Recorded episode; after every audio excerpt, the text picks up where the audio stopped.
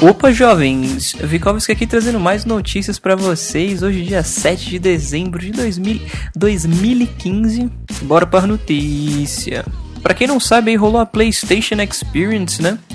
Dia 5 de dezembro, a keynote de apresentação foi às 10 horas da manhã lá de São Francisco, nos Estados Unidos, e aqui às 16 horas da tarde, horário de Brasólia, como diria nosso amigo Emílio Surita programa Pânico.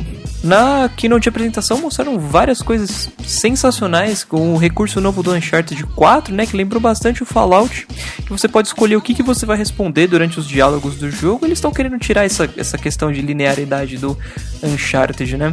É, já foi dito que ele, ele seria um pouco mais aberto em relação aos outros, não tão, não tanto quanto um jogo open world, claro, mas ele seria mais, mais amplo, né? Em termos de espaço dentro dos, dos mapas, das missões, enfim. Não vai dar, como eu falei, não vai dar para considerar ele como um jogo open world, mas ele vai ser muito menos linear do que os outros foram. Espero que não estraguem a experiência Uncharted, né? Porque fizeram isso com Metal Gear. Não tô falando que é um jogo ruim, mas ele poderia ter sido muito melhor se fosse tão linear quanto os outros. Mostraram também um novo trailer com gameplay do remake de Final Fantasy VII fantástico, pessoal. Eu nunca fui muito fã de Final Fantasy, mas esse muito provavelmente vou comprar porque tá incrível. Curiosamente, também foi anunciado o Ace Combat 7. Ace Combat foi um jogo aí que eu joguei muito no PS1 há muitos anos atrás, Ace Combat. E o mais interessante desse é que não só ele vai lançar para o PS4, como ele vai ter suporte ao VR, né? O Virtual Reality, a realidade virtual aquele óculos que a Sony vai começar a vender aí daqui a um tempo, a la Oculus Rift. Isso vai ser uma experiência muito interessante. Vocês têm de concordar comigo.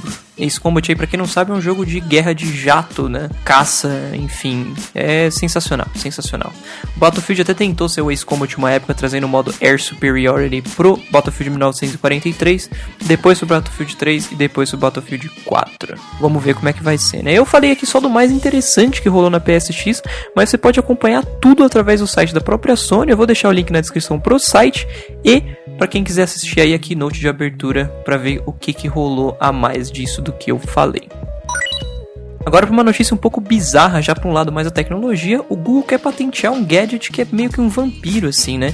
Eles entraram com o pedido da patente para esse aparelho que ele sem agulha consegue puxar uma amostra do seu sangue. Isso é fantástico. Ele basicamente é um gadget que dá uma picada bem leve no seu dedo e que funciona a partir da injeção de micropartículas movidas a gás na pele, que em seguida coloca uma pequena amostra de sangue em um recipiente pressurizado. O dispositivo vem em diferentes configurações, incluindo a já mencionada função de coleta de sangue e pode ser usada também para medir níveis de glicose. Essa notícia a gente acompanhou pelo Gizmodo, Gizmodo Brasil, né? O Google não foi muito claro ainda com o que ele pretende fazer com essa nova invenção deles, né? Eles disseram temos patentes para uma variedade de ideias. Algumas dessas ideias se tornam produtos ou serviços reais, outras não.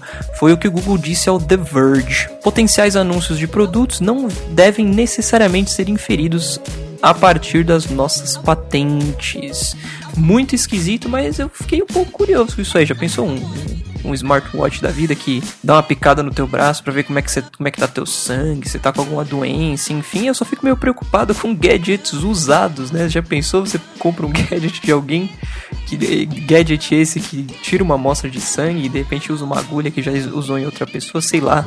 É muito estranho. Apesar de que eles disseram que é sem agulhas, como que eles faz, como, como que eles dão uma picada leve no dedo, né? Como que isso funcionaria? De qualquer forma, como eu disse, é muito interessante e a gente vai, sempre que tiver alguma atualização aí nesse caso, a gente vai trazer para vocês aqui no nosso Opinha, aqui no Opa Tá Bom.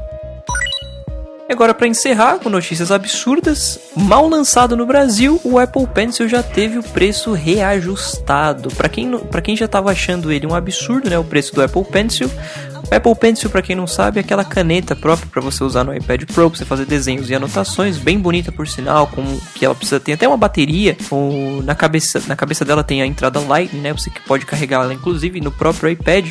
Enfim, ela chegou no Brasil custando a bagatela de 749 reais, que já era um tremendo absurdo. E agora, com preço reajustado, pô, reajustaram o preço, que bom, caiu para quanto? 400 conto? Não, não. Ela subiu para 849 reais. Aí você fica pensando, e o iPad Pro subiu de preço também? Subiu não, gente. O iPad Pro não subiu de preço não. Ele continua custando R$ 7.299 na versão mais básica, então não tem problema. Manteve o preço, tá ótimo. E o teclado do iPad Pro subiu o preço? Não, também subiu o preço não, gente. Ele custa só R$ 1.299, tá? Isso aí eles conseguiram manter o preço, tá ótimo, tá tranquilo. Bom, é, nem sei mais o que falar em relação a isso. Bom, pessoal, lembra de seguir a gente no Twitter, entrar no nosso grupo do Telegram, deixar um comentário pra gente no site, enviar um e-mail. E é isso aí, fica combinado assim então. Beijo do Gordon. Uh.